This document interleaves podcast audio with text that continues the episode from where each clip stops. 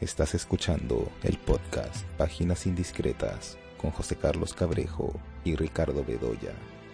Hola, estamos aquí en un nuevo episodio del podcast Páginas Indiscretas. Eh, mi nombre es José Carlos eh, Cabrejo, como siempre estoy acompañado por Ricardo Bedoya y bueno, vamos a hablar, vamos a conversar sobre eh, una película que todavía está en cartelera que se llama El peso del talento, eh, que es protagonizada en muchos sentidos por Nicolas Cage.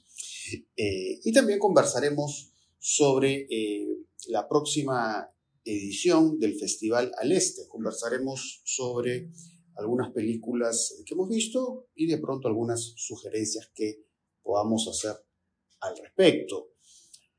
Y con respecto a esta película, El peso del talento, digo que el protagonismo de Nicolas Cage se en muchos sentidos por el hecho de que vemos a, eh, a este actor, este famoso actor, interpretando pues un personaje que se llama Nick Cage. ¿no? Evidentemente es la idea de que eh, dentro del mundo de la ficción está haciendo de eh, y la forma en que Nicolas Cage encarna este personaje, basado en él mismo, en su vida, en su trayectoria cinematográfica, es a partir eh, de un tono muy burlón. Uno lo que siente viendo esta película es que realmente hace mofa de sí mismo, de todos sus tics, de todas sus, formas de actuación que suelen ser tan crispadas, eh, exageradas en sus gestos.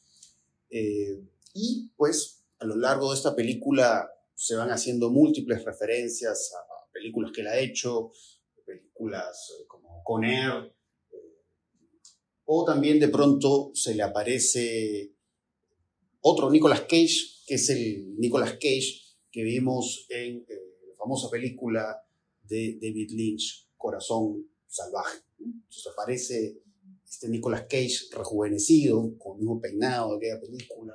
No aparece con esta casaca con piel de serpiente que caracteriza al personaje, pero sí con una casaca de cuero, con un polo negro, con el corazón que aparece en los pósters de esta película de David Lynch de fines de los años 80. Eh, y em, pues este, este Nicolas Cage que aparece en la pantalla se ve, digamos, como un personaje sumergido, eh, atrapado en, su amor al cine, hasta el punto que de pronto se lo puede traer problemas en la relación con su hija, que es una adolescente.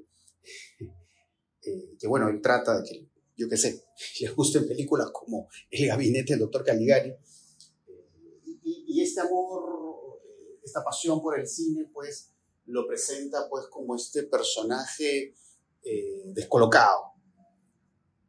Y de pronto pues ya la película adquiere este giro en el que, digamos, él se ve próximo a un proyecto cinematográfico, un guion escrito por un tipo que está metido en cosas turbias, ¿no?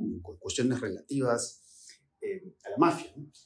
Y entonces en la película lo que vamos viendo es eso, ¿no? Un desfile de situaciones. Eh, en las que hay estas referencias a películas de Nicolas Cage, pero siempre todo en este tono muy burlón. Eh, pero, eh, si bien es una película que se puede disfrutar, siento que no sale de ahí, ¿no? No, no sale de colocar, digamos, a Nicolas Cage en esta trama criminal, esta trama de rescate y estos guiños y digamos, sobre esta trama hecha bajo las típicas fórmulas que hemos visto en mil películas, pues se van acumulando pues estos gags y estas situaciones chistosas. Em, creo que parte de la gracia o el encanto que uno encuentra en la película al inicio, no que se pierde, ¿no? Es una película que se puede ver, pero digamos, creo que lo que muestra el peso del talento son cosas que, bueno, ya se han visto en otras películas que se han trabajado parece de maneras mucho más interesantes. Por más que, claro, hay esta idea de jugar con, el mito de Nicolas Cage al final lo que vemos es eso, ¿no? Son fórmulas sobre las que se van acumulando estas eh, situaciones jocosas, peculiares. Eh, de propósito, pues estas cosas siempre chistosas que a veces las hemos comentado en el podcast, ¿no? Por ejemplo, el hecho de, hay quienes dicen que existe una suerte de género de cine, un género Nicolas Cage, ¿no? A propósito de pronto de las similitudes que pueden haber en las películas que él hace. Yo qué sé, las, similitudes que pueden haber, yo qué sé, entre, entre Mandy, que es esta suerte de, trip, de, de viaje psicodélico, con de pronto Prisoners of the Ghostland de Sion Son. Entonces, vemos a Nicolas Cage siempre en estas situaciones o tramas similares y con ese estilo de eh, actuación crispada que tanto eh, lo caracteriza. Entonces, un poco bajo esta idea de pues, el gusto, el aprecio que uno puede tener por Nicolas Cage y su carrera, la película de hecho puede ser entretenida, aunque siento que más allá de lo que he comentado, que he referido, creo que no alcanza mayor vuelo. De pronto es este tipo de películas que uno las puede disfrutar, pero que de pronto acá, unos días, semanas, meses o años, se olvida de ella. Pero bueno, no sé a ti qué te pareció esta película. Sí, claro, me pareció, digamos, segunda de chacota, ¿no? creo que es el juego de Nicolas Cage muy consciente de la imagen que se ha ido construyendo en los últimos años, ¿no? Entonces, eh, es el, creo, como Nicolas Cage mirándose en varios espejos, ¿no? Mirándose en el espejo de él mismo siendo joven, ¿no? Como tú has dicho en la película de Lynch, ¿no? Eh, em, Nicolas Cage mirándose en el espejo del actor que está involucrado en proyectos, eh, digamos, de serie B o medio dudosos, ¿no?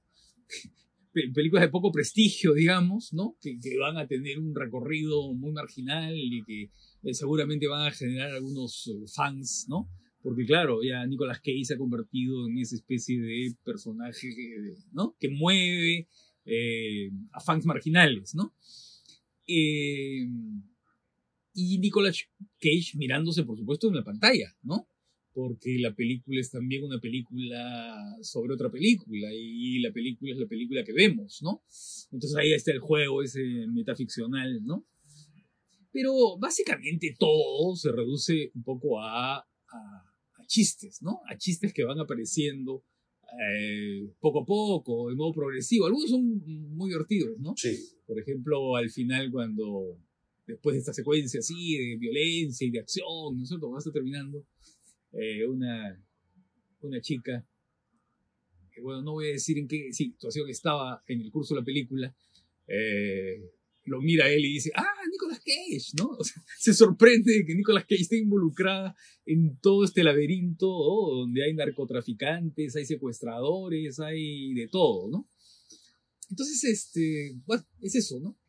Ahora, eh, ya yo pensaba en una película de hace algunos años, ¿no? Que es este. Quiere ser John Malkovich. Sí, sí, la primera, las primeras películas que pensé cuando vi esta película. Claro, en la que también Malkovich se prestaba un poco al juego de ser sí mismo, ¿no? Y de reírse de su propio. de su propia imagen, ¿no? Eh, pero claro, creo que era muy distinta en tratamiento y en ambiciones, porque claro, Quién es John Malkovich está escrita por Charlie Kaufman, ¿no? Al que nunca le faltan pretensiones, ¿no? Claro. Y entonces, claro, quería convertir la película en una especie así de juego alucinatorio, ¿no? De mind game, ¿no es cierto? Sí. Con momentos sacados de Cocteau, de Jacques Van Mayer, de los surrealistas y de, ¿no? y de Jack Rivet, en fin.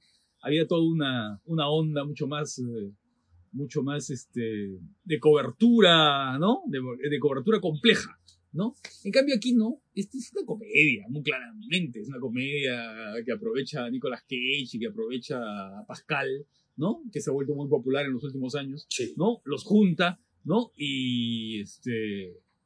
Y nada, pues es, es eso, ¿no? Es una tomadura de pelo, ¿no? Es una tomadura de pelo a todo el mundo. ¿no? Sí. Es una película graciosa, divertida, ¿no? Sí. Pero ahí nomás, ¿no? Ahí nomás. Sí, nomás. Sí, tiene cierta gracia además el, vínculo justamente que tiene Nicolas Cage con el personaje Pascal, porque claro, Pascal está en la posición del, fan, del, fan enamorado prácticamente. Claro, Porque claro, hay claro. esta secuencia también que es muy graciosa que descubre Sí, sí, el museo este donde están toda una serie de figuras de, de objetos que, Ah. que son de distintas películas donde ha participado Nicolas Cage.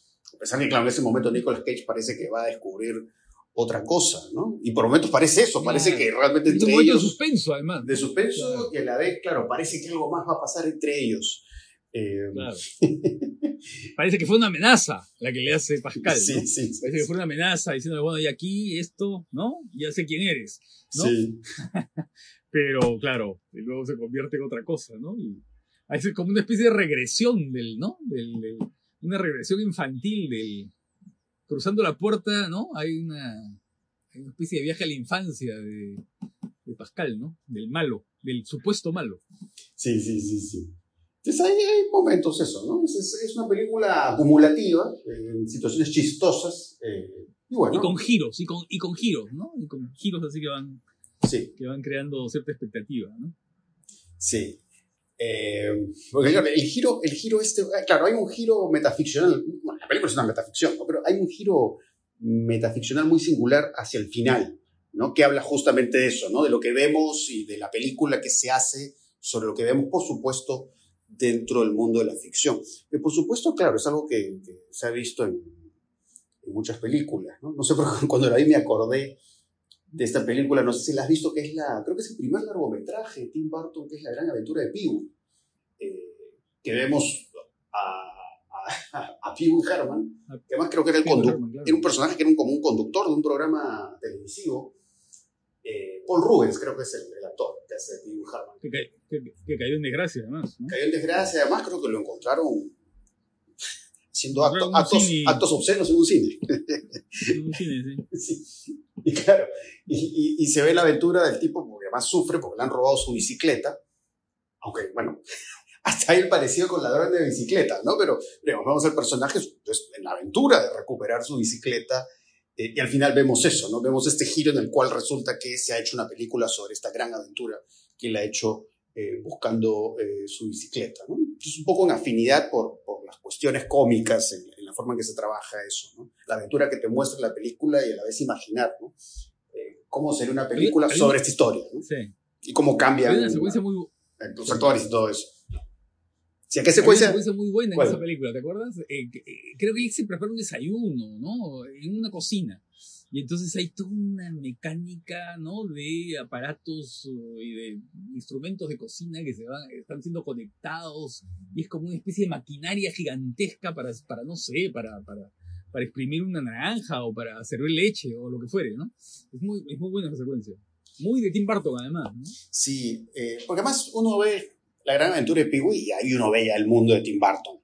Eh, claro. que quizás después se hace más oscuro el mundo de Tim Burton, pero está el mundo ahí de estos, estos tipos como, que en realidad son como adultos, pero que viven como niños. Eh, ya está, ahí está ya el estilo de Tim Burton película. Y están metidos en un mundo de juguetería. Claro, sí, sí, sí, sí, sí, gran juguetería. Claro, que se va haciendo cada vez más, más, más siniestra conforme avanza, ¿no? Sí, Pero eh, eh, esa es la mejor parte de Tim Burton, creo, ¿no? ¿no? Es la mejor época de él, ¿no? sí, ¿no? La época de Batman, de Batman vuelve, ¿no? De- Sí. el, el- el chico de la mano de tijera, ¿no? sí. Sí está en su mejor momento, De probablemente. Marte, At- Marte Ataca. Marte. Ataca, eh, claro, todo lo que ha hecho creo hasta los 90, eh, creo que es lo mejor, ¿no? Ed Wood, que es una Sí. película que a mí me gusta mucho. Sí, sí. Eh, y de ahí, bueno, algunas películas de interés, pero no, no con esta fuerza, ¿no? Que uno ha encontrado en estas películas que ha hecho entre los 80, eh, los 90. No, creo que las, todas las últimas son películas mucho más... Siempre tienen un toque personal y un rasgo personal, es muy reconocible, ¿no? Sí, pero son películas mucho más, este, a ver, como normalizadas, ¿no? claro. Sí, pues por hay películas como Dumbo, ¿no? Que son, son películas eh, que sí tienen algo de ese mundo, de ese, mundo infantil, mundo, claro. pero ya todo está como más así. ablandado, ¿no? Todo este mundo... Circense, carnavalesca, ¿no? Hay un lado, sí, claro. Sí, sí, sí. Pero ya como, sí, más, más estándar, ¿no? Sí, sí, sí, eso es, eso es verdad.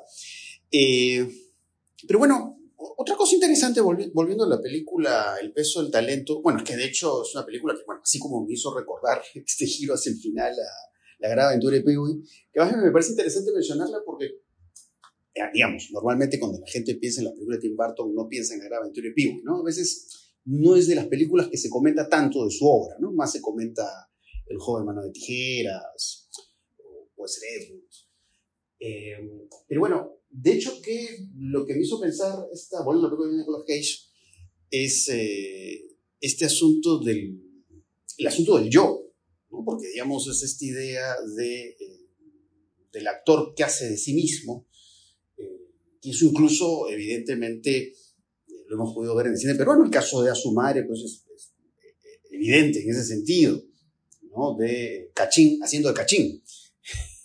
incluso eh, también, digamos, a su modo, con su lado disparatado, porque además ya estamos hablando de una persona ya con varias décadas de vida, eh, pero pues aquí también regresiona, ¿no? de otro modo, evidentemente. De pronto hace el mismo cuando de pronto no tenía ni 20 años. Se ven esa clase de situaciones en Asumare. Eh, entonces, esta idea, por supuesto, del yo que se representa ahí en la pantalla, de este modo cómico y de pronto burlón, eh, hacia su propia figura.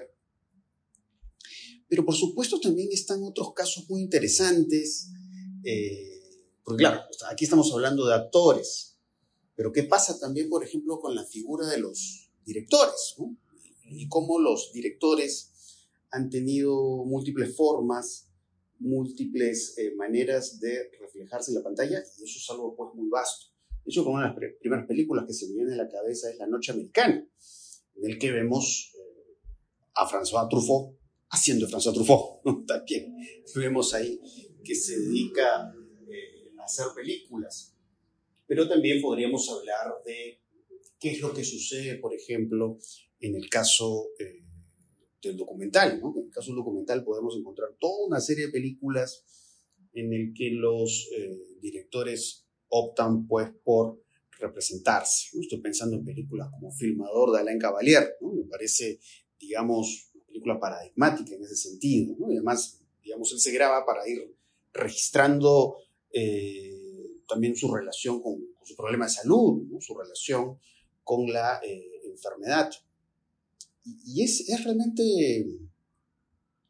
es, es mucho material lo que podemos encontrar en ese sentido. O sea, no solamente por un lado lo que es el, yo actor, o el actor como que hace de sí mismo, pero también el director que se representa, sea dentro de las típicas coordenadas de ficción, pero también dentro de las coordenadas eh, de, pronto lo que es el, el, video o la película hecha en casa.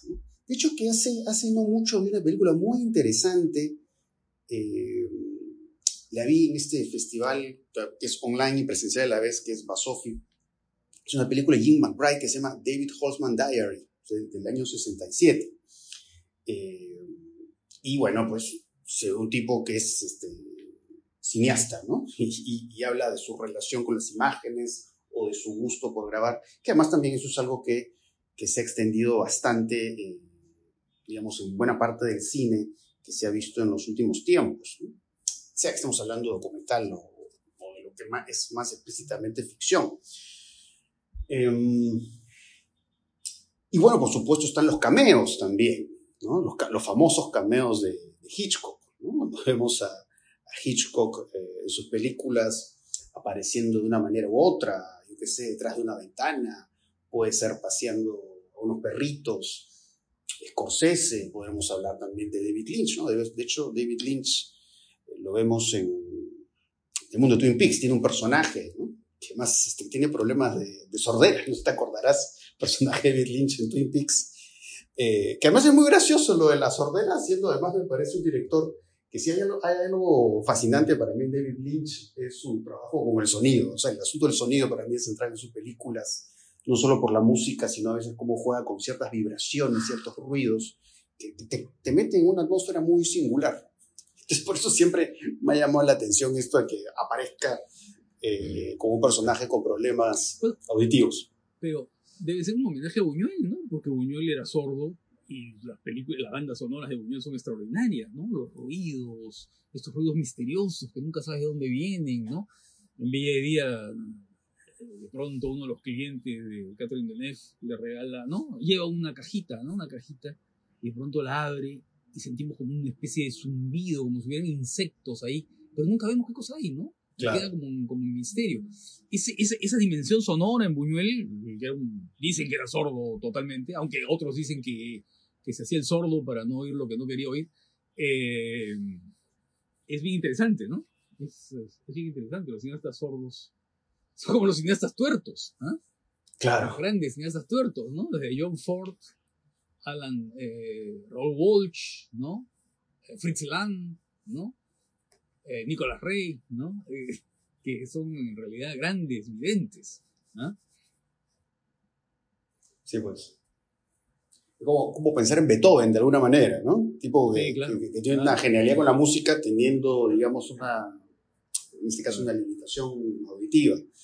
Eh, entonces sí. Eh, pero bueno, eso es, ¿no? Es, eso, Sí. digamos, es muy amplio, ¿no? Este asunto del yo. esta- pero en este asunto del yo habría que hacer una distinción, ¿no? Eh, porque, claro, hay una idea de autorretrato, en primer lugar, ¿no? Autorretrato, que sería, eh, digamos, en, la- en las películas en las que el director, ¿no? Se pone en primera persona, eh, dice su nombre, eh, reconocemos su voz, ¿no? Así no lo veamos. Eh, y, por supuesto, lo que nos va diciendo es un discurso, digamos, perfectamente identificable con él, ¿no? Que es el caso de, claro, de Cavalier, como tú mencionabas, y o Añez Bardá, por ejemplo, ¿no? En todas sus últimas películas. O, por ejemplo, Chantal Ackerman, ¿no? En varias películas, pero claro, tal vez donde mm, eso se condense mejor sea en la última que hizo, que es un no home movie, ¿no? eh, en la que además está hablando de su madre, ¿no? Eh, o no sé, las películas de Eris Pauls, ¿no? Las películas estas del belga, las películas soñadas, por ejemplo, en la que él está hablando desde el punto de vista del realizador y habla de las películas que quiso hacer y que nunca pudo hacer, ¿no? Y comienza a construir fantasías y comienza a hilar, ¿no? Entonces, eh, o las películas de Panaji, ¿no? Algunas películas de Panaji, eh, por ejemplo, esto no es una película, ¿no? En la que lo vemos a él eh, con detención domiciliaria, ¿no? Con prisión domiciliaria, eh, tratando de imaginar cómo hacer una película en la sala de su casa, ¿no? Eh, él en persona, ¿no? Claro. Poniendo en escena una cosa imposible, ¿no? Él y su iguana, además, porque tiene una iguana que es un mascota, Sí. una iguana gigantesca, ¿no? Eh, entonces, claro, ese, por ejemplo, es una modalidad, ¿no? Pero hay otra modalidad que sería el, el, el- autoficción, ¿no? En la cual eh, el actor, el director, si bien es reconocible, está proyectado en un personaje, en un personaje que lo encarna, que, puede tener otro nombre, digamos, ¿no? Que es el caso, por ejemplo, de Truffaut en La Noche Americana, porque en La Noche Americana el director se llama Ferran, ¿no? Se llama Ferran. Y además, eh, lo interesante ahí es, es como Truffaut que va diciendo, bueno, a mí me identifican por la nueva ola, que era un movimiento renovador, que era un movimiento, ¿no es cierto?, de, filmar en las calles, los 400 golpes hechos en las calles de París, y ta, ta, ta, ta, ta, ¿no? Pero fíjense, aquí, aquí Ferran, esta especie de alter ego que sueña con robar las fotos de Ciudadano Kane, ¿no? Y que es el niño cinéfilo y qué sé yo. Eh, sin embargo, es todo lo contrario. Es el director que está haciendo una película que parece que tiene un argumento telenovelesco, ¿no? Eh, y que lo está haciendo en un estudio, en un estudio, son los estudios estos de la Victorín, ¿no? Con eh, decorados y escenografías de cartón piedra muy visibles, ¿no? Eh, pero sin embargo, es el cineasta, ¿no? Es la profesionalidad del cineasta, ¿no? Y yo puedo ser las dos cosas, ¿no? Eh, Que eso es interesante, es esa, esa, esa proyección autoficcional en otro, ¿no? Y, por ejemplo, otro director que es bien interesante en este, en este terreno es este Nani Moretti, ¿no? Eh, Nani Moretti desde, digamos, desde sus primeras películas, ¿no? Escogió, actuadas por él, ¿no? Él era el personaje, pero tenía otro nombre, ¿no? Eh, y tiene todas esas, eh, muchas películas. Y luego una, una de las últimas películas de Nani Moretti que es Mia Madre, ¿no? En la que eh, se proyecta muy claramente en el personaje de una directora, de una directora eh, que está realizando una película, ¿no? Bueno, y luego, por supuesto, está Almodóvar, ¿no? En La mala educación, en Dolor y Gloria, ¿no? O Arnaud de Plechán en varias de sus películas, entre Recuerdos de mi Juventud, en Los Fantasmas de Ismael.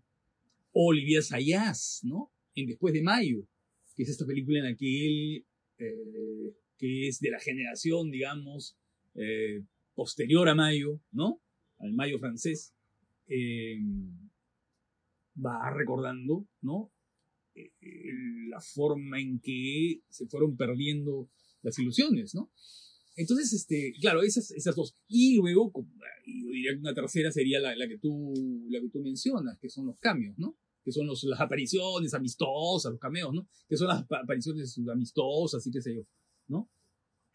Claro. Sí, eh, porque claro, sí, es muy interesante algunos casos que mencionas, ¿no? de todas maneras quería precisar en el caso de David Holman Diary de, de Jimmy Wright, claro, es un, es un personaje cineasta, pero claro, aquí a lo que voy es eh, claro, puede ser eh, un actor X que está interpretando un personaje cineasta, pero a la vez, como de alguna manera entendemos que el director se ve reflejado en este personaje cineasta.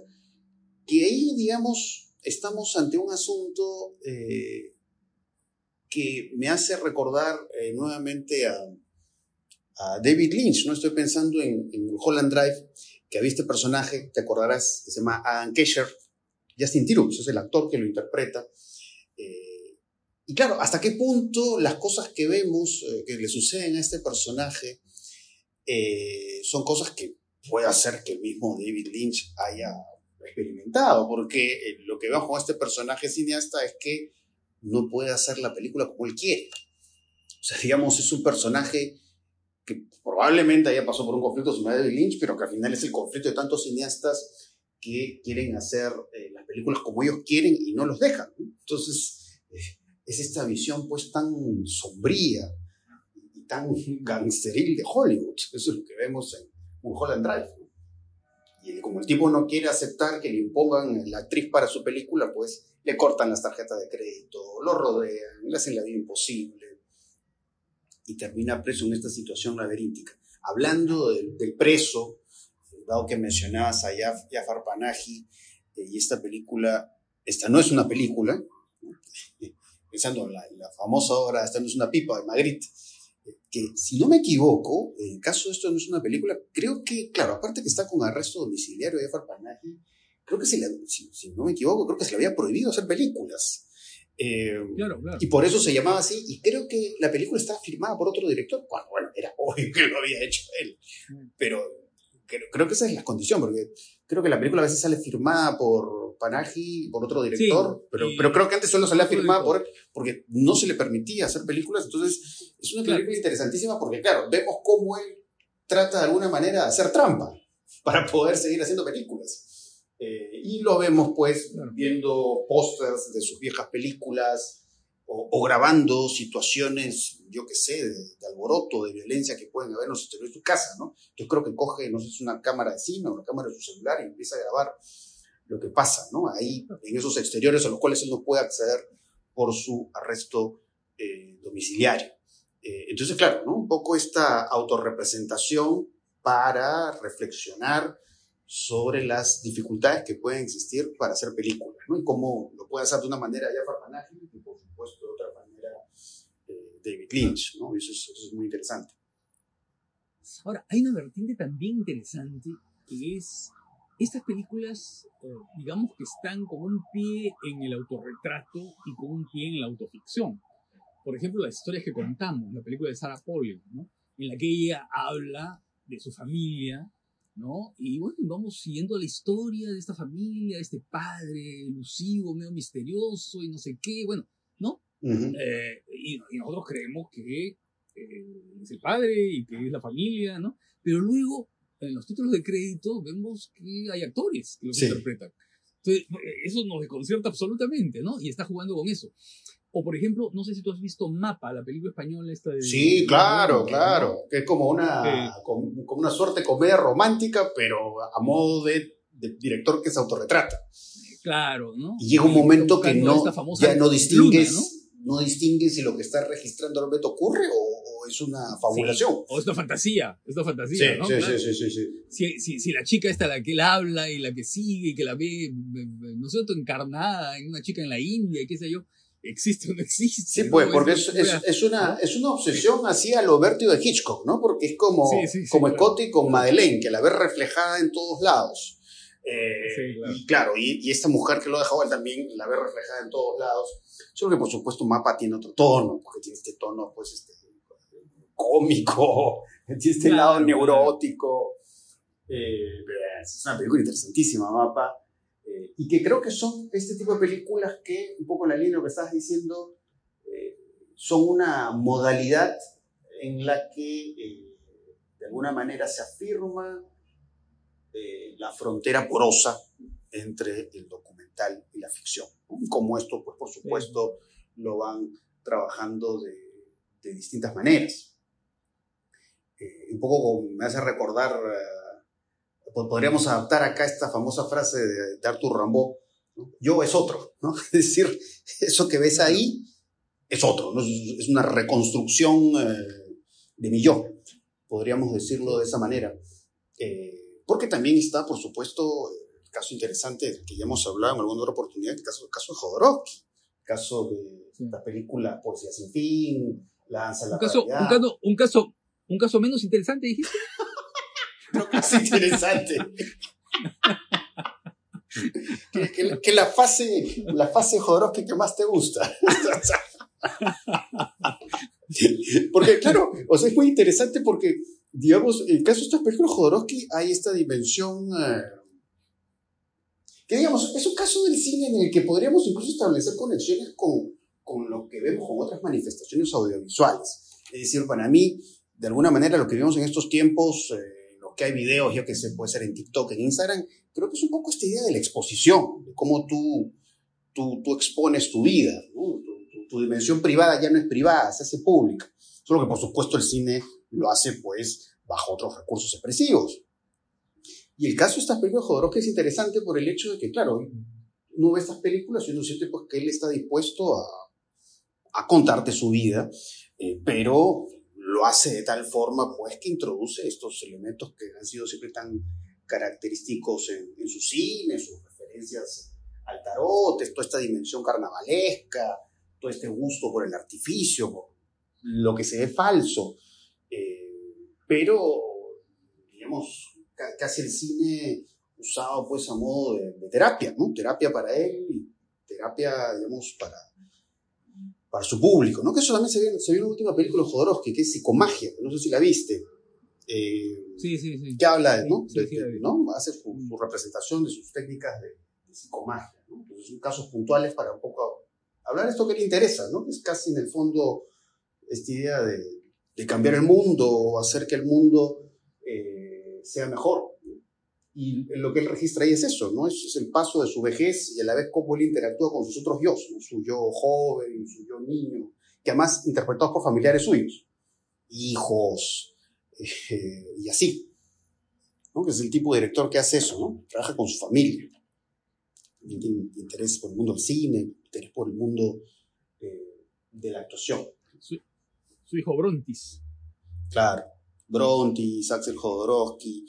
Y, y bueno, hay estos casos también como, que tienen que ver mucho también con la, la expo- la exposición del cuerpo. Me estoy acordando de Naomi, Naomi Cabase, ¿no? Todo, todo el- esa película creo que Sí, es claro. Tarachime, Tarachime, que es, ¿no? Incluso vemos su parto, sí, vemos su parto. claro. También el asunto de la vejez, ¿no? Cuando va, va, va mostrando el cuerpo arrugado de, creo que su abuela, me parece. Y la relación con su abuela, claro. Sí, Que en realidad no era su abuela, ¿no?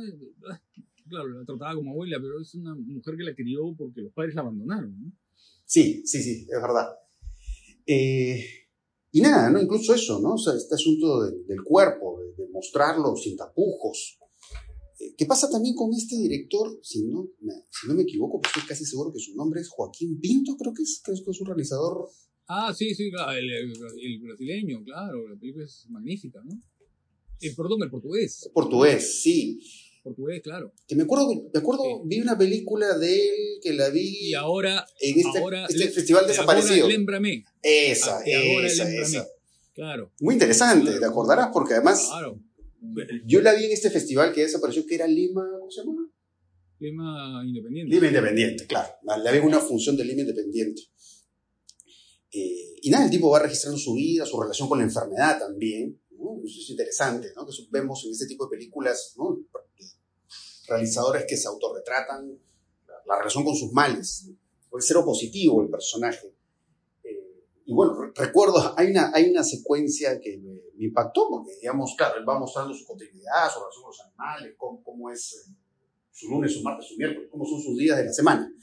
Eh, y de pronto incluso te muestra una secuencia en la que está teniendo relaciones sexuales con su pareja. Entonces eso, ¿no? Cómo, cómo, cómo se expone hasta lo más íntimo. es la filmación de la intimidad, pues, ¿no? Y lo que hace Alain Cavalier también, ¿no? Lo que hace Alain Cavalier Sí. en varias de sus películas, ¿no? En varias de sus películas. Que es un poco hacer el diario de tu vida íntima, ¿no? Mostrarte, digamos, en lo cotidiano, ¿no? Sí. Eh, y bueno, por supuesto, reflexionemos sobre, bueno, sobre Hedy Honigman, sobre su última película, No hay camino, que Sí, ha sí, fallecido sí, claro, hace, claro, algunos, hace algunos días. Días. Que además, bueno, eh, creo que esta última película que hizo Hedy directamente tiene que ver con la espera de la muerte. ¿no? O sea, ella habla Sí, ahí, claro. ¿no? No, no, era una despedida. Una Era despedida, claramente ¿no? una despedida, ¿no? Sí. claro. Entonces Sí, tiene es este lado, es, es una película que tiene este lado muy, muy cálido porque es, al, al- al sentir que ya tiene que partir, pues se va reencontrando con personas que no ve hace tiempo, o reencontrarse con la comida chifa, cosas así. Eh, Sí, claro. Y a la vez el recorrido de su obra, o lo que los demás dicen de su obra, ¿no? sus conversaciones con Guerín, eh, y aparece un corto de Guerín dentro de su película. Eh, entonces, claro, está en esa línea, ¿no? Y creo que alguna vez cuando hemos hablado de, de esta última No hay película, camino, no hay, cami- no hay película. camino, sí. Obviamente Claro. sus conexiones, sus afinidades con Barda, toda esta fase Barda que tiene que ver con, con el registro eh, documental. Eh, entonces sí, me, parece otro, otro ejemplo muy interesante de estas posibilidades eh, del yo.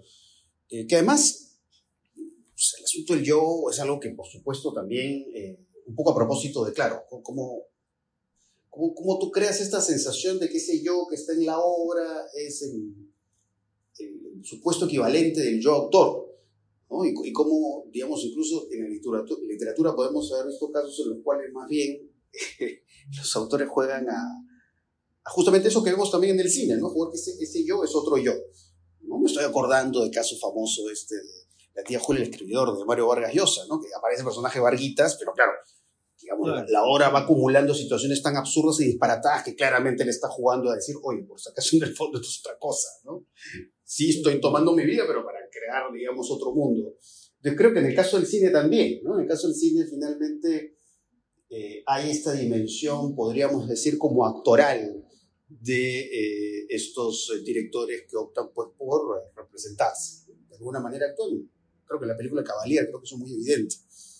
¿No? Hay, como que está performando eh, de un modo u otro el, director ¿no? que se muestra ante el lente de la cámara. En el cine latinoamericano hay muchísimo, muchísimo, ¿no? En el cine latinoamericano de los últimos años, en, en el documental hay muchísima esa exposición del yo, ¿no?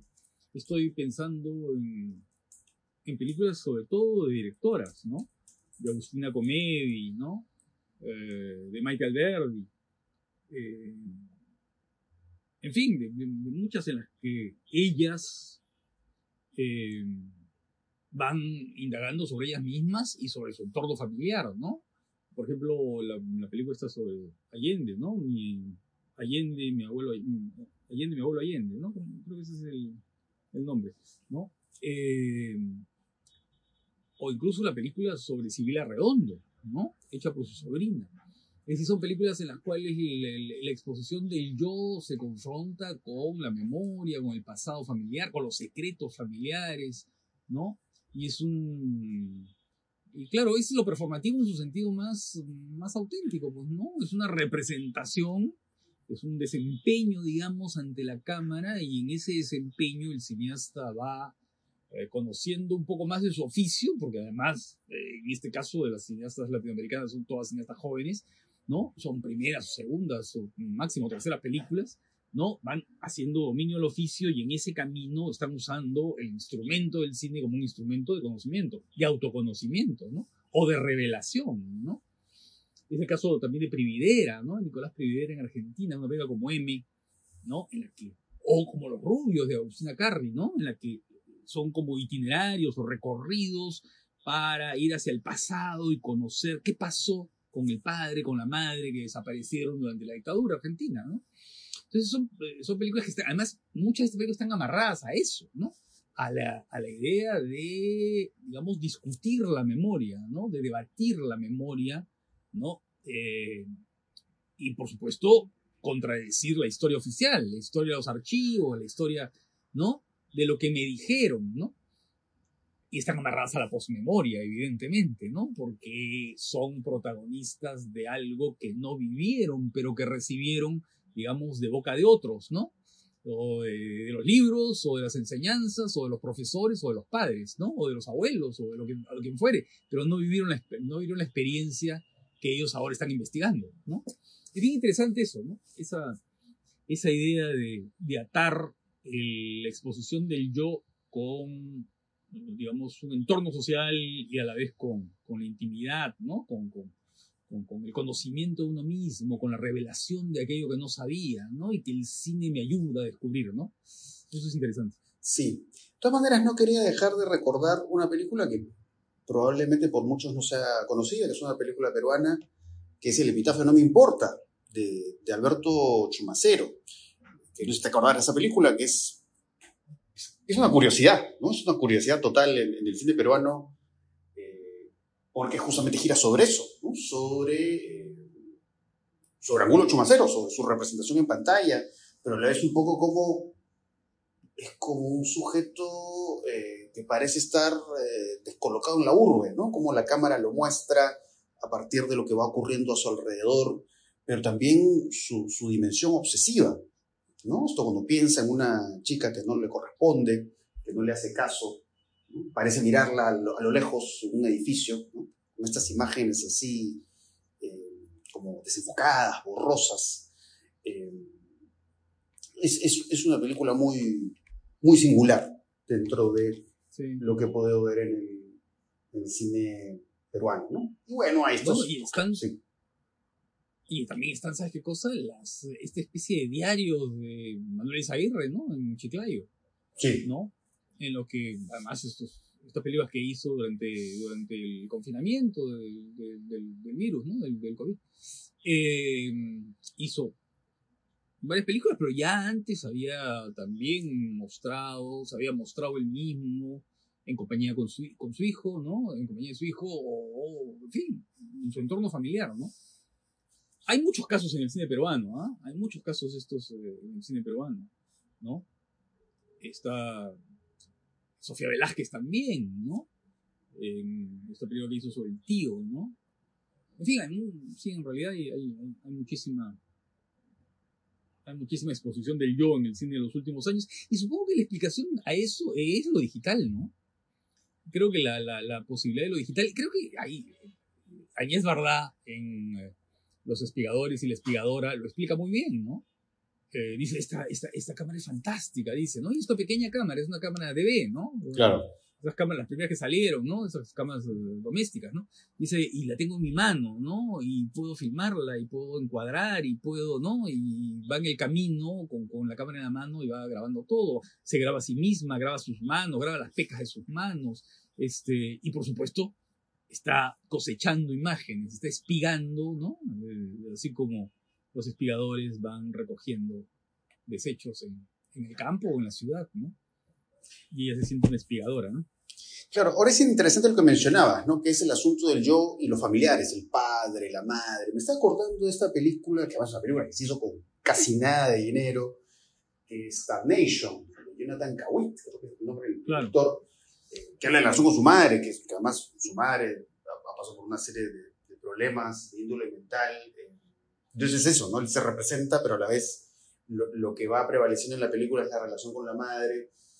Eh, y a partir, pues, básicamente juegos de edición, de trabajos en computadora, ¿no? Imágenes que se fragmentan, imágenes que de pronto tienen esta dimensión como, como, como psicodélica, ¿no? Con la forma en que trabaja con los colores, ese tipo de cosas. Y muchísimo material encontrado, ¿no? Metraje encontrado, películas en Super 8, películas en, formatos, ¿no? Porque claro, a él lo fueron grabando, filmando desde muy niño, ¿no? Incluso ves tu imágenes de él pequeñito, casi representando y diciendo textos casi teatralizados, ¿no? O a la manera de, no sé, que vivas del cine, como si fuera Viva en Lee, ¿no? Viva en Lee, o no sé, este. Eh, es bien interesante eso, ¿no? Esa especie de recuperación de la memoria familiar, pues, ¿no? De la memoria familiar. ¿Qué es lo que hace Agustina Comedi, pues, en El silencio es un cuerpo, cuerpo que cae, ¿no? Claro. En la que recupera todo el material que dejó su padre, que era un maniático del, del de, de, de, ¿no es cierto?, el cine, filmaba todo, ¿no? Además, incluso el padre muere con la cámara en la mano, ¿no? Porque lo, lo, el caballo en el que estaba montado lo, lo, lo, lo avienta, lo tira, ¿no? Y el, tipo muere ahí y muere cuando está filmando. Eh, y a partir de eso comienza a construir y a reconstruir la vida del padre y a descubrir el secreto del padre, ¿no? Que no lo voy a decir acá para que, claro, sí, porque ahí para sí. que vean la película. Sí, ¿no? sí, sí. Porque sí, película porque una revelación muy importante ahí, la del, la del padre. Claro. Porque claro, también está la representación sonora o sonora visual a la vez del director. No estoy pensando en Godard, en historias del cine, Ah, bueno, ¿no? La- claro, que el asunto es su voz y de su reflexión, que además podamos estar de acuerdo o no con las cosas que a veces dicen estas películas de Godard, siempre es fascinante escucharlo, siempre es interesantísimo claro. apreciar sus ideas. eh, y eso es algo central, ¿no? O sea, el, el yo que de alguna manera entra en este trance, vamos a decir, eh, ensayístico, ¿no? Por supuesto, eso va acompañado, pues, a, a, a toda esta manera tan, tan fantástica que tiene Godard siempre igual de trabajar la imagen, los colores, la edición, sonidos que se van empalmando y ese tipo de cosas. Y también, ¿sabes qué? Estaba pensando en, en, en este caso también de cómo ciertos directores eh, han sido presentados en, en la televisión. Estoy pensando, esta serie creo que se llama Alfred Hitchcock Presenta, que es el, el director que presenta episodios televisivos, ¿no? De su posición de maestro. Eh, Y, de marca, ¿no? Claro. Y de marca. Porque claro, ya Hitchcock era una marca. ¿no? Sí. Eh, entonces era curioso porque además siempre aparecían estas situaciones graciosas, muy jocosas, ¿no? Eh, digamos, apareciendo con objetos Sí. que tenían que ver con estas tramas, eh, por lo general, pues criminales, que íbamos viendo en estas eh, historias, ¿no? Y que de ahí un poco, es- esto de Hitchcock, de ahí yo lo he visto pues ya en, en otros casos. A veces en películas, que son estas películas como de antología, ¿no? Que van mostrando historias y aparece algún director de prestigio que va presentando estos relatos, como en esta película que se llama Buddy Bugs, no sé si la viste, que es una de terror y que aparece como suerte de presentador, esta historia de John Carpenter que aparece como una suerte de zombie o algo así, un personaje de película de terror. Eh, y de hecho que hace poco he estado viendo una, me parece que es una serie, creo que es polaca, que se llama Teatro Macabro, o sea, la traducción que parecía Christopher Lee, presentando historias, ¿no? Basadas en obras literarias.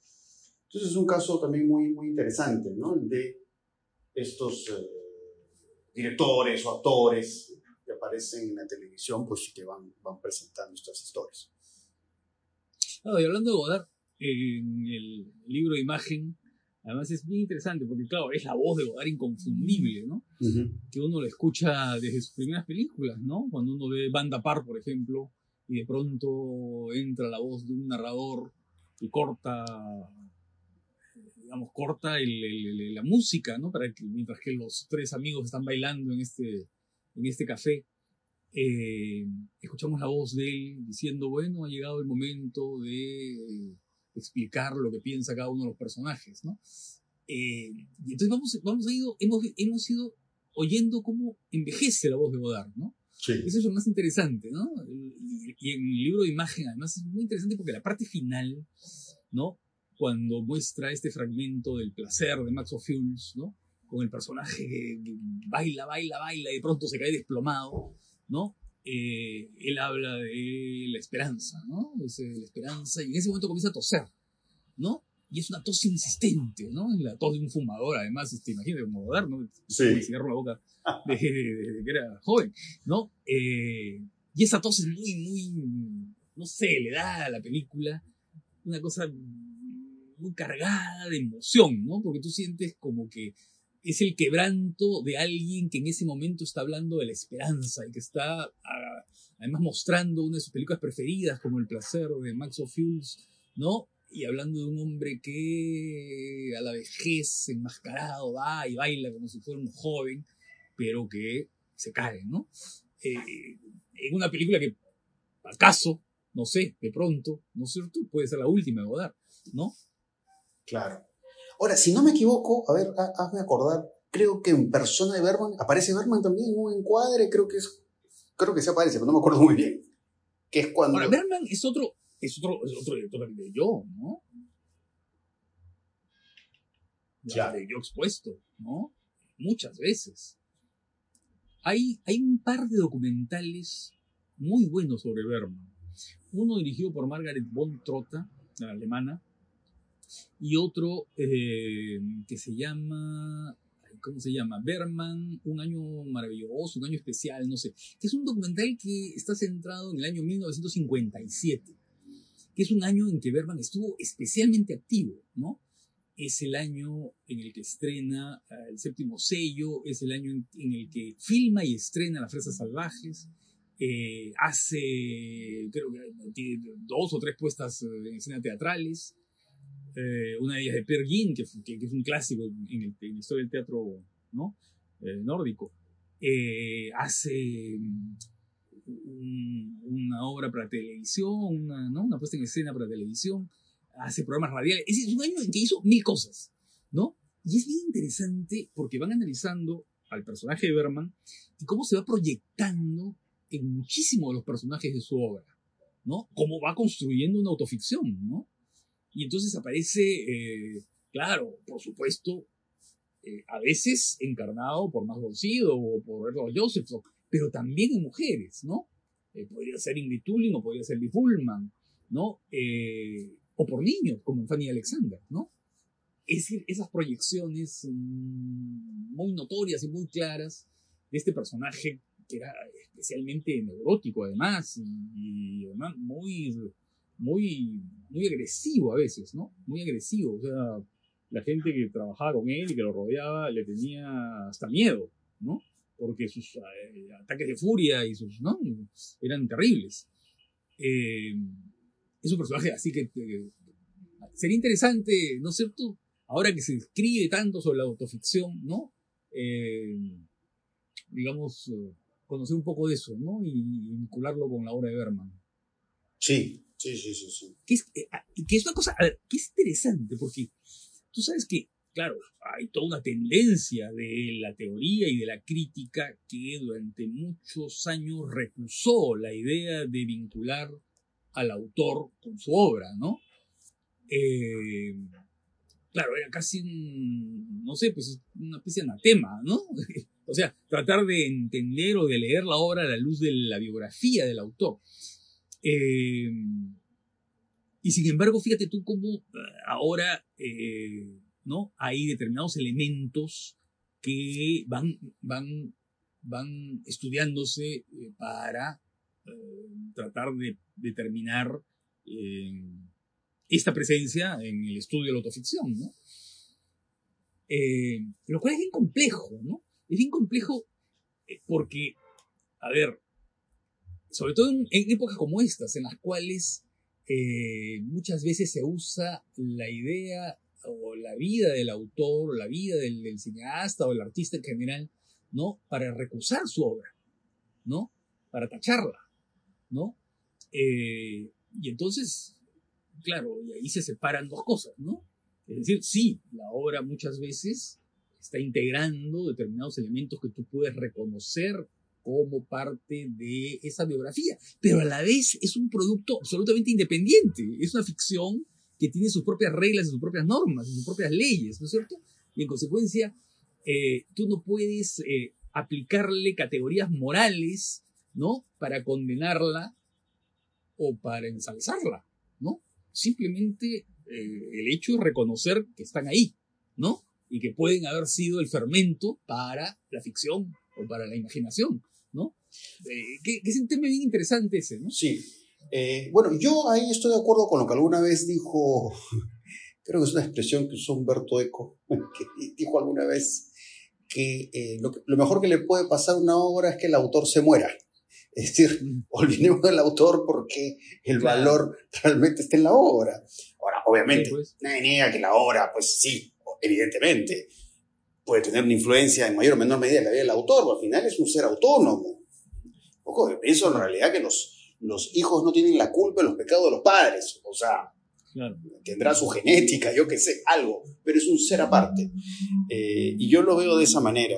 Creo que el asunto de vincular el- la obra, cinematográfico o no, al autor, me parece algo anecdótico. Creo que la obra vale en sí misma por la historia que te cuenta, eh, por Sí. su lenguaje.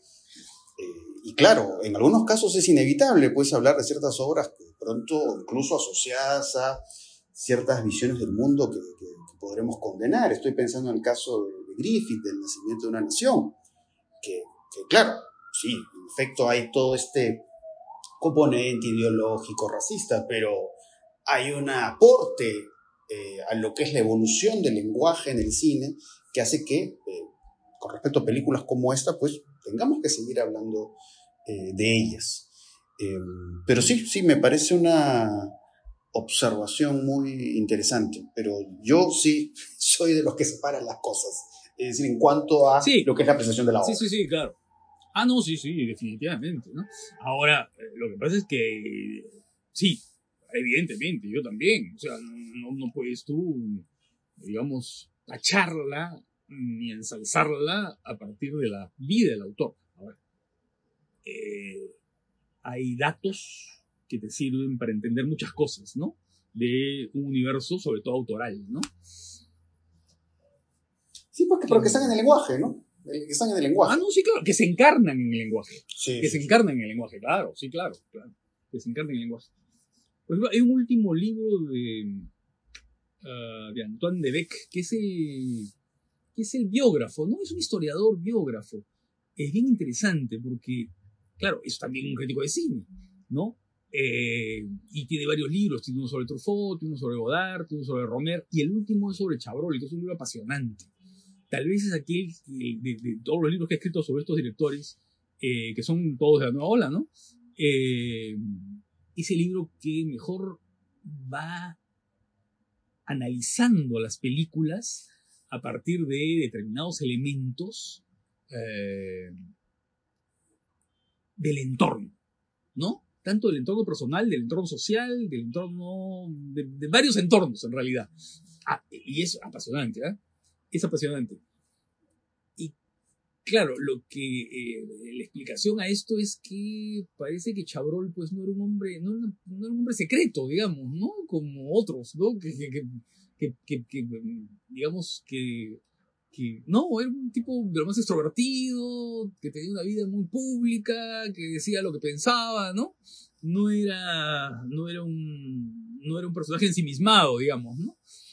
Y, claro, lo que Beck dice es, es, eh, el- la clave está en sus películas, ¿no? La clave está en sus películas y las películas son el texto para poder leer muchas cosas, ¿no? De su época, de su entorno y de todo lo demás. Sí. Bueno, mira, lo que estás comentando me está haciendo recordar el caso de Truffaut, ¿no? Porque, por ejemplo, ¿qué pasa con, con Truffaut y sus películas? Que de pronto muchas de sus películas tienen una dimensión cálida, ¿no? Bueno, de pronto, por supuesto, con cierta tensión con la mujer de al lado, ¿no? Pero digamos, hay esa dimensión cálida de, lo amoroso, que a veces sí puede de pronto desembocar en el amor loco, pero, digamos, es- esa cierta calidez que puede haber en, en sus películas, eh, con sus exaltaciones, por supuesto, eh, digamos, ponerse en contraste con sus críticas, ¿no? Además, podemos encontrar en, en la obra crítica de Truffaut cosas tan severas, ¿no? Que prácticamente, no sé si decir, creo que sí, si cabe la expresión, se trajo abajo la carrera de algunos directores. No porque necesariamente dejaran de hacer películas, pero digamos, estos directores que ha atacado, como Jean Delanois, pues son directores de los que ya casi no se habla. Y creo O que, tan es- Lara, o tan Lara, claro, o sea, y esa, a- que además a partir de las cosas que... mal de él hasta después de muerto, ¿no? Hasta después de muerto. Sí, sí. y, no eran directores malos, de repente tienen cosas muy interesantes, pero bueno. Eh, Bueno, se han reivindicado en los últimos años algunas películas, ¿no? No, no todas, por supuesto, Claro, pero todas. algunas sí, ¿no? sí. Ahí Bertrand Tavernier es muy importante en esa, en esa relectura de ese cine, ¿no? El cine francés eh, recusado por la nueva ola. Sí, sí, sí, sí, sí.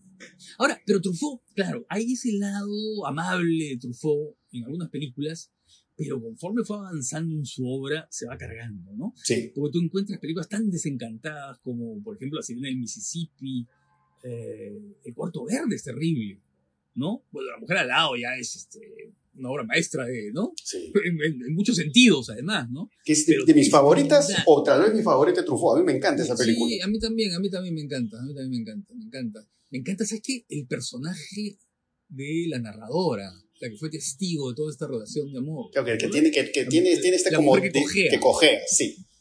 Que cojea, claro, ¿no?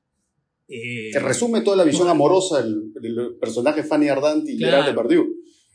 Claro, claro. Es la mirada racional sobre esta pasión loca. Claro, sí. ¿No? Es la mujer que explica con una claridad y con una, ¿no?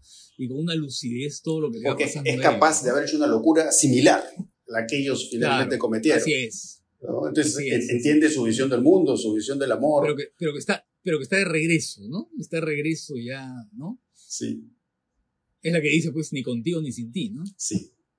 Claro, porque al final es la única que, que los entiende eh, y que los acepta como son a los personajes. ¿sí? Porque al final incluso las Sí. parejas de los personajes de Ardant y de Depardieu no, no entienden qué pasa. ¿Qué onda? No, no. Están, es que están cegados, Claro, ¿no?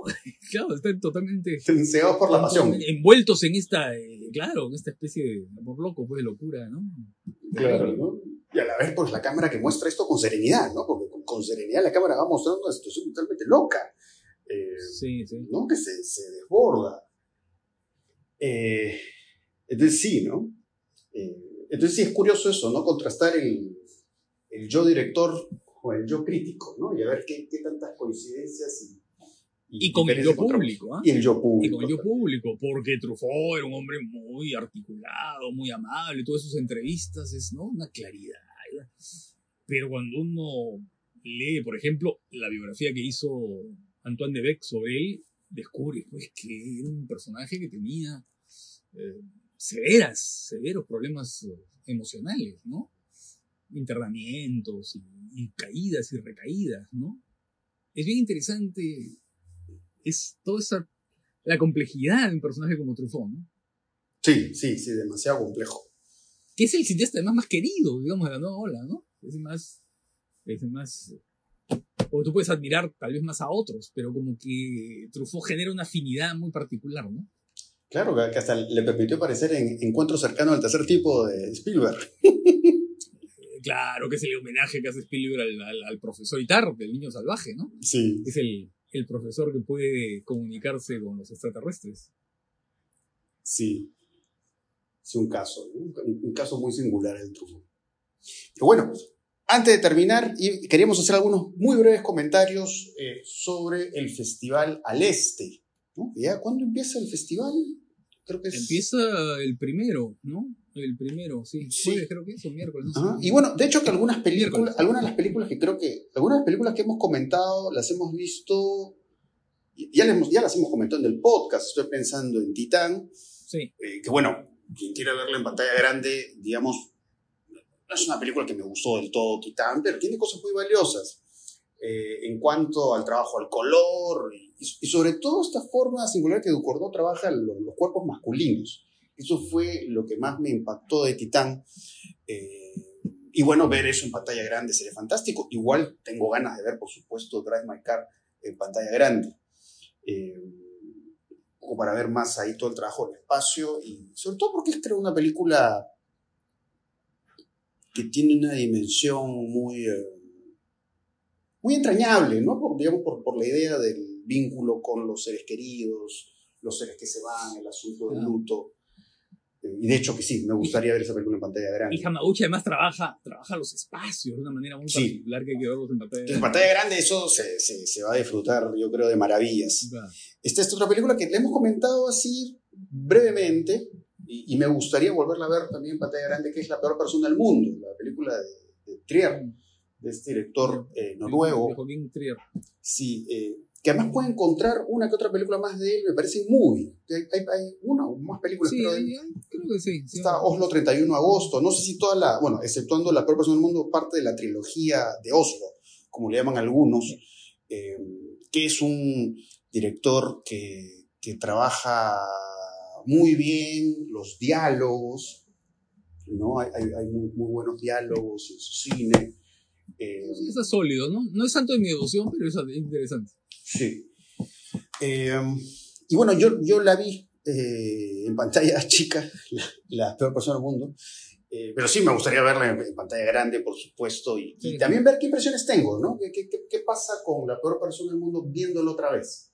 Ya en pantalla grande, eh, recuerdo algunas escenas que me gustaron mucho, ¿no? Sobre todo estas situaciones eh, románticas que va teniendo este personaje de la actriz Renata Reinsve, creo que se llama, que además ganó, ganó el premio a Mejor Actriz en, en aquella edición del Festival de Cannes por esta película La Peor Persona eh, del Mundo. ¿no? Además, una película que también tuvo una nominación al Oscar, me parece, una o dos nominaciones creo que tuvo, eh, por Mejor Película Extranjera, me parece que también por guion, me parece que tuvo alguna nominación.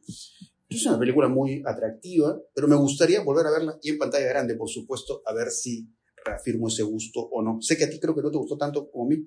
eh, No, a mí no me entusiasma. Pero bueno, sí, no, creo que es una película interesante, ¿no? eh, Luego está La Isla de Berman, la película mía Hansen ah, Love, que sí, sí, sí. que, bueno, yo, no la he visto, ¿ah? yo no la he visto, pero sí he leído, por supuesto, muy buenos comentarios de esa película. Que es de lo mejor. Sí, esas películas son las que no. Bueno, después hay algunas que tal vez sean menos conocidas, como Mutzenbacher, que es una película de Ruth Beckerman, que es una documentalista, ¿no? Austríaca, que es una película interesantísima, porque es una película sobre la masculinidad, ¿no? Son hombres que van leyendo, no, no quiero mencionar mucho, pero van leyendo un texto especialmente sugestivo, ¿no? Eh, y, y es una película de lo más interesante, ¿no? Me hizo recordar un poco al cine de Eduardo Coutinho, este gran cineasta brasileño. Que en paz descanse. Eh, sí, lamentablemente, ¿no? Uno de los grandes Sí, es un amor de trágico. de- Una obra interesantísima, Muy- muy atractiva. claro, formidable, ¿no? Eh, luego hay una película que es especialmente buena, ¿ah? que se llama Una noche sin saber nada, que es eh, dirigida por una mm, cineasta india que se llama Payal Kapadia, eh, y que va mezclando una serie de niveles, es una película eh, que tiene una historia romántica de fondo, ¿no? A partir de cartas, unas cartas encontradas, pero también es una película política, ¿no? Y es una película que va mm, eh, planteando una serie de problemas de la India de los últimos, de los últimos años. Una película apasionante, ¿ah? Una noche sin saber nada. Es, de las que no se pueden perder. Eh, a ver, hay algunas películas eh, peruanas, ¿no? Hay algunas películas peruanas en cortometraje y largometraje. Está, a ver, está um, esta película llamada Vía Férrea, de Manuel Bauer, ¿no? Que es una coproducción con España y que es un estreno, ¿no? Eh, que habría, habrá que verla, ¿no? Y luego también se va a dar la película que ganó eh, la semana del cine el año pasado, que es la película de Sofía Velázquez, ¿no? Que es, eh, que es interesante, eh, que es uno de los mejores documentales, creo, que se han hecho en los últimos tiempos, ¿no? Luego hay una serie de películas, eh, cortometrajes, en fin, porque hay una, está la competencia de Perú Emergente, ¿no? Y luego hay este, la... Ah, bueno, bueno, claro, El Hueco. El Hueco, la película de Michelangelo Framartino, ¿no? Eh, Framartino es un director interesantísimo, un director italiano interesantísimo. Esta película, así, hay que marcarla. Eh, y está la retrospectiva Macabeyev, ¿no? Que es Ah. un cineasta Muy interesante. Bravo. Sí, sí, sí. el- eh, claro, es una retrospectiva parcial, ¿no? Porque solamente se dan películas de su primera etapa, ¿no? Se dan tres películas que es El hombre no es un pájaro, que es del año 65, Inocencia desprotegida del 68, y la tragedia de una telefonista o la tragedia de una empleada de teléfonos. Eh, que aquí cuando se estrenó en Lima en los años 60 se llamó Vergüenza Sexual. Eh, un título que no, ¿no? que no tiene nada que ver con la película, pero, pero supongo que resultaba que es un marquetero. ¿Se va a pasar? Eh, ¿se va- ¿Misterios del organismo? ¿Se va a pasar? Eso es lo que No, no, no. Solamente esas tres, lástima, ¿no? No se pasa ni Wilhelm Reich, no, tampoco se pasa. En fin, la otra, esta película así un poco anarquista con. con ¿Cómo se llama? Eh, Blue Movie, ¿no? Este, claro, una película así que muy loca que hizo después, ¿no? Pero la tragedia de una empleada de teléfonos es extraordinaria, ¿eh? Es extraordinaria. Creo que condensa muy bien el, el cine de, de Macabeyev de ese periodo. Sí, es, Eh, es un cine que además yo, yo no, no, no he regresado a, ese, a, a- a sus películas hace muchos años. Eh, Sí. Recuerdo que hace muchísimo tiempo, pero mucho, mucho tiempo, tú me prestaste dos VHS de Macabejet. Seguro, seguro. sí. Un Misterio del Organismo y otra más, no me acuerdo el nombre. Claro, creo que la que te presté fue pues esta, esta que no me acuerdo su título, eh, que es esta película muy, muy anárquica eh, con Pierre Clementi, que, que, que, que hace, ¿no? El- del, de uno de los marineros de Potemkin, ¿no? Eh, claro, Sweet Movie, Sweet Movie. Dulce película, dulce película. Que es una película rarísima, interesantísima, ¿no? Que es del año 74. Y claro, y luego eh, aquí se estrenó alguna, que es Montenegro, ¿no? Eh, y se han dado algunas otras, pero es un cineasta muy poco conocido aquí, ¿ah? Entre nosotros. Sí. Sí, sí, tengo, tengo muy buenos recuerdos de, sobre todo de Misterio del Organismo, es lo que más me acuerdo, ¿no? De lo, de lo que he visto de él. Claro. que esto, claro. esta película sobre la sexualidad y todo su trabajo, Claro, el color, son imágenes también delirantes. La teoría de Reich, pues, ¿no? Sí, sí, sí, sí, sí. Entonces sí, Sí, es, está es- interesante, ¿eh? son películas que tienen que ver, tienen que ver, tienen que La conocer. Festival del Este, sí. ¿no? Entonces es Y hay otras cosas que son para descubrir, ¿no? Porque en la, en la, en la competencia hay otras varias que yo no conozco. Claro. Que pienso ver, ¿no? Sí, sí. Y va a ser eh, virtual y, y Y presencial. presencial, sí. Sí, Hay así alguna, que por ejemplo, que lá- lástima que no esté presencial, que es el hueco, la película de Fran Martín no solamente es virtual. Pero en fin, es así pues. Sí, así que bueno, hay, hay muchas, muchas películas ahí por, por ver y espero que todo lo que hayan escuchado en este episodio de hoy les sirva como, como guía. ¿no? Y por supuesto, pues, ahí, por ahí descubrir otras cosas más, ¿no? Por, lo que tienen ahí dispo- disponible en la, la plataforma online del festival y por supuesto lo que se pueda ver en, en pantalla grande. Así que eso es, lo, eso es lo, lo importante por destacar, ¿no? Sobre todo porque a veces en la cartelera casi no hay nada que ver. Así que bueno, eh, lo del Festival al Este en ese sentido es muy importante y reconfortante. Así que, bueno, espero que les haya gustado mucho este episodio y ya nos estaremos escuchando en una próxima oportunidad.